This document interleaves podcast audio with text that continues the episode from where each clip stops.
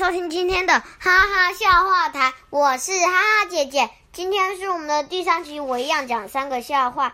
第一个，有一天，一个客人到餐厅吃饭，他在排队的时候问店员说：“我是贵宾诶，凭什么要排队？”店员回答：“就算是哈士奇也要排队。”第二个，有一天，校长到幼儿园看小朋友，他问小朋友：“你五岁了吗？”小朋友回答。不，我四岁，还没五岁。